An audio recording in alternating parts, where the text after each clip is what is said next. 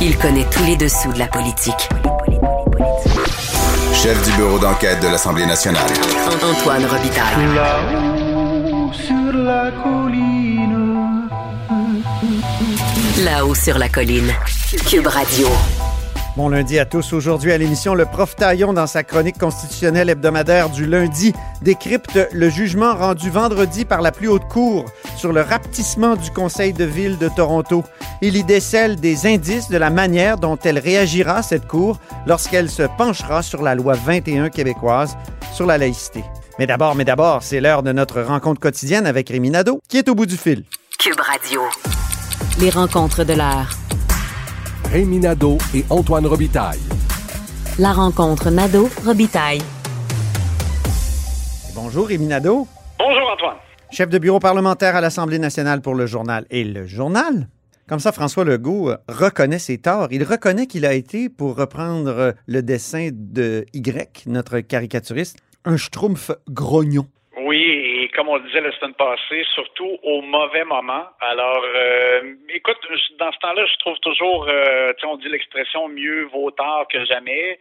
Euh, François Legault euh, fait un certain mea culpa. Il a publié donc sur Facebook un long message dans lequel il revient sur la semaine très ordinaire qu'il a connue à l'Assemblée nationale dans le cadre euh, notamment de la journée Vérité-Réconciliation avec les, euh, les communautés autochtones et, et la journée de commémoration du décès de Joyce Echaquan. Alors, on, on l'a souligné à plusieurs reprises la semaine dernière. Je pense que c'est le thème de la semaine passée, là, le côté grognon de François Legault. On n'est pas arrêté de, on n'a pas arrêté de revenir là-dessus. Il a même gagné plusieurs prix vendredi. Oui, exactement, c'est ça. Et euh, je- bon, je pense qu'il a dû reconnaître euh, que ça avait été une mauvaise semaine. Euh, et donc, il a décidé, dans un long message, de, de, de revenir là-dessus et de dire que qu'il était conscient que la semaine passée, à l'Assemblée nationale, on n'a pas envoyé le message de compassion et de solidarité que la situation exige de nous. Ça manquait de dignité, c'était sûr. Ça, ça manquait d'élévation. C'est c'était c'était un spectacle plutôt gênant. Alors, euh, il ne s'attribue pas tous les torts, mais euh, il reconnaît qu'il a participé là-dedans ben, des échanges qui étaient acrimonieux alors qu'on devait euh, se montrer digne pour commémorer un Mm. moment important. Il a même dit, comme premier ministre, j'ai le devoir de donner l'exemple. Effectivement. Oui. Et puis, tu sais, ça m'a fait penser aussi euh, à, à l'humilité dont il voulait faire preuve. Tu te rappelles, en début, début de Ben mandat, oui. même en fait à son discours, là, euh, D'assermentation durant la- des après députés. l'élection, c'est ça exactement. Il disait donc, pour lui et pour les membres de son équipe de façon générale, euh, qu'il demandait de faire preuve d'humilité. Et c'est arrivé quelques fois après que M. Legault Mm. l'avait échappé. Tu sais, Ben oui. juste comme le, notamment le souvenir, le- le- le- l'espèce de blague ratée qu'il avait fait à l'endroit de Manon Massé, puis c'est comme euh, qui faisait allusion à sa moustache. Puis après, il s'est excusé. Il avait présenté ses excuses, puis c'est arrivé une couple de fois comme ça où il, il a, il a reconnu euh, avoir euh, commis une erreur. Et il faisait justement un peu dans le contexte où il disait bon, il faut être capable de reconnaître ses erreurs, je, je suis pas parfait.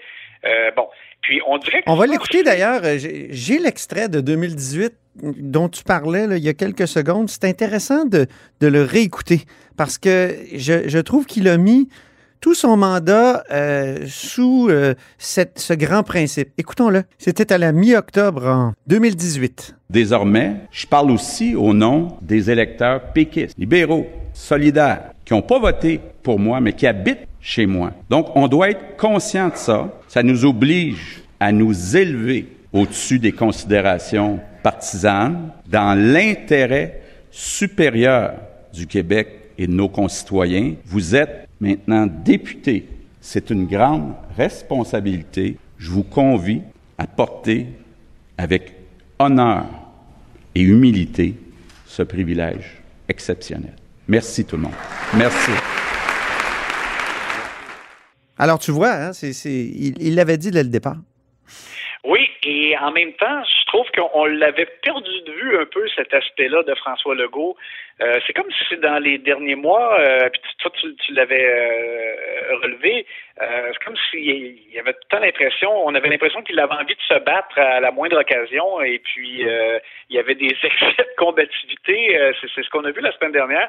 Alors je pense que là, ben, il a Mhm. pris peut-être un, un temps d'arrêt, une pause, et Ben oui. il a pondu ce message-là. Je peux t'exposer une hypothèse. C'est que, d'une part, c'est sincère. Je pense qu'il il pense vraiment qu'il a fait une erreur. D'autre part, il y a toujours un aspect stratégique chez un politicien. Il sait très bien que demain, la coroner qui s'est penchée sur la mort de Joyce Echaquan va parler. Et, et qu'il va avoir plusieurs occasions cette semaine de se faire rentrer dedans encore. Et Oui. je pense que c'était bien qu'il parte au moins la semaine sur un, un- un acte d'humilité, de, de contrition. Et ça va peut-être lui permettre de, de mieux répondre comme ça, de façon, d'une part, lui-même va peut-être se calmer et il va avoir avoué déjà une partie de ses torts dans les dérapages de la semaine passée.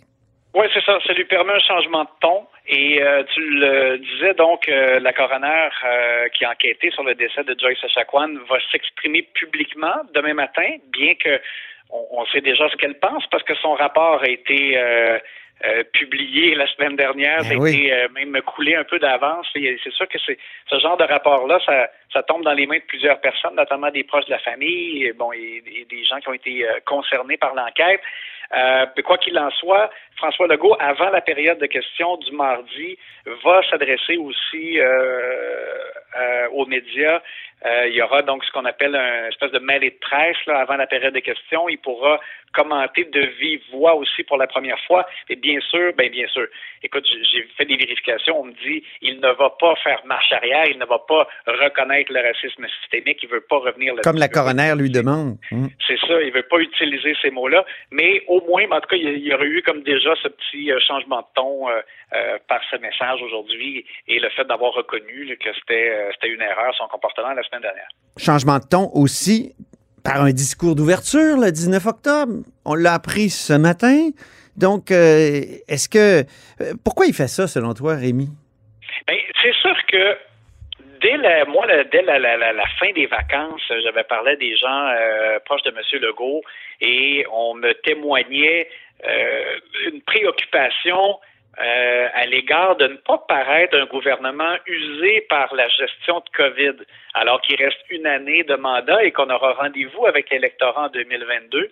Euh, la CAC a mis de l'avant beaucoup d'engagements électoraux euh, en début de mandat, notamment en matière de réduction euh, de fardeau fiscal. Euh, ils ont livré beaucoup, mais ils, ils- ils veulent montrer à la population qu'ils ont encore de l'énergie, qu'ils ont encore des idées. Euh, et des choses à accomplir en vue de, de deuxième mandat. Alors c'est sûr qu'on veut profiter de la dernière année pour mettre la table et montrer aux gens qu'on a euh, on a encore beaucoup de vigueur et des, des choses à accomplir. En, en santé, en éducation, là, la pénurie de main-d'œuvre est telle que ça commande des, euh, des gestes et des actions euh, rapidement. Ils vont vouloir montrer qu'ils bougent là-dessus et qu'ils ont une vision pour la suite des choses. Donc, je te dirais principalement, il y a ça. Là, il y a Et on- 81 des promesses, selon le polymètre de l'Université Laval, dont je reçois souvent les artisans ici, ici à ce micro, le polymètre qui dit qu'il y a 81% des promesses électorales de François Legault qui sont déjà respectées. Oui, c'est ça. Mais ce qui reste, ce sont des choses euh, euh, qui, à mon avis, ne pourra pas livrer. Euh, donc, ceux qui sont, comme qu'on pourrait dire, en suspens, comme par exemple le fait de, de- réduire à 90 minutes le temps d'attente à l'urgence pour voir un médecin, ça n'arrivera pas, là. Euh, dé- déjà qu'à la base, c'est un engagement difficile à remplir, mais là, c'est sûr qu'avec la COVID puis tout ça, ça, ils n'y arriveront pas.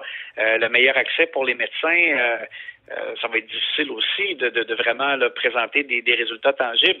Mais, euh, donc, c'est ça, ils veulent à tout le moins montrer euh, qu'ils posent des jalons pour euh, améliorer rapidement ces, ces éléments-là. Donc là, il va y avoir un, un projet de loi sur les médecins qui va peut-être euh, justement braquer les médecins, mais en même temps, les médecins ont moins de, de tirando dans la population qu'avant, moins Oui, de prestige, ça, c'est ça c'est certain. Ils sont tombés de leur piédestal. Oui. Et, et d'autre part, il va y avoir ce grand projet de loi sur les services de garde. Là. Oui, Et- ce sera le premier d'ailleurs parce que euh, le projet de loi sur les services de garde, c'était euh, planifié pour être présenté cette semaine, mais on, on va euh, retarder, on va profiter du fait justement qu'on fait un discours inaugural et ce sera la première euh, premier morceau là, en termes de, de, de projet de loi qui sera présenté euh, après cela. Mathieu Lacombe va présenter un, un plan pour euh, créer des places en garderie et il y a un projet de loi qui va avec ça. Ça sera le premier à être présenté après le discours inaugural et euh, il y aura après ça un appel d'offres très important pour arriver euh, à créer avec un échéancier là, 37 000 places en garderie, ce qui n'est pas rien. Mais c'est le gouvernement va se donner le pouvoir de créer des CPE. C'est ça, ça c'est une première depuis le- l'invention de la chose par Pauline Marois. Oui, donc de- il pourra construire lui-même un ça. CPE et, et le donner par la suite en gestion. Oui, c'est Euh, plus précis et- ce que tu dis. Oui, merci.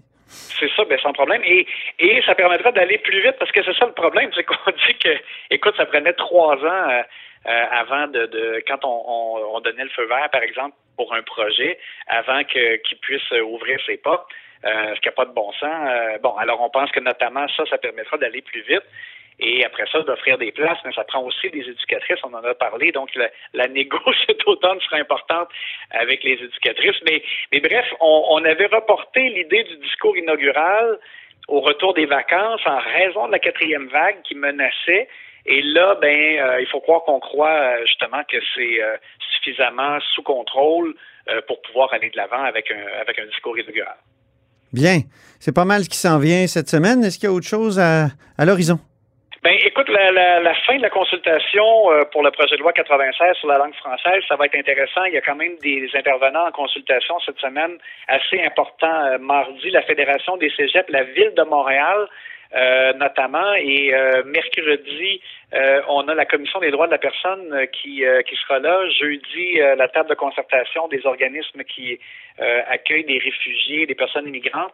Donc, il y aura des, quand même des moments importants pour cette semaine, euh, cette dernière semaine de consultation. Et pour ce qui est de, de la COVID comme telle, euh, normalement, pas de point de presse COVID, pas de docteur Arruda cette semaine. On dit que c'est justement euh, relativement stable et il n'y a pas de nouvelles mesures annoncées. Donc, euh, sur ce, de ce côté-là, ça devrait être tranquille. Merci beaucoup, Rémi. Au plaisir de te revoir ici au Parlement plus tard dans la semaine. Tous les jours. À demain! Rémi Nadeau est chef de bureau parlementaire à l'Assemblée nationale pour le journal et le journal.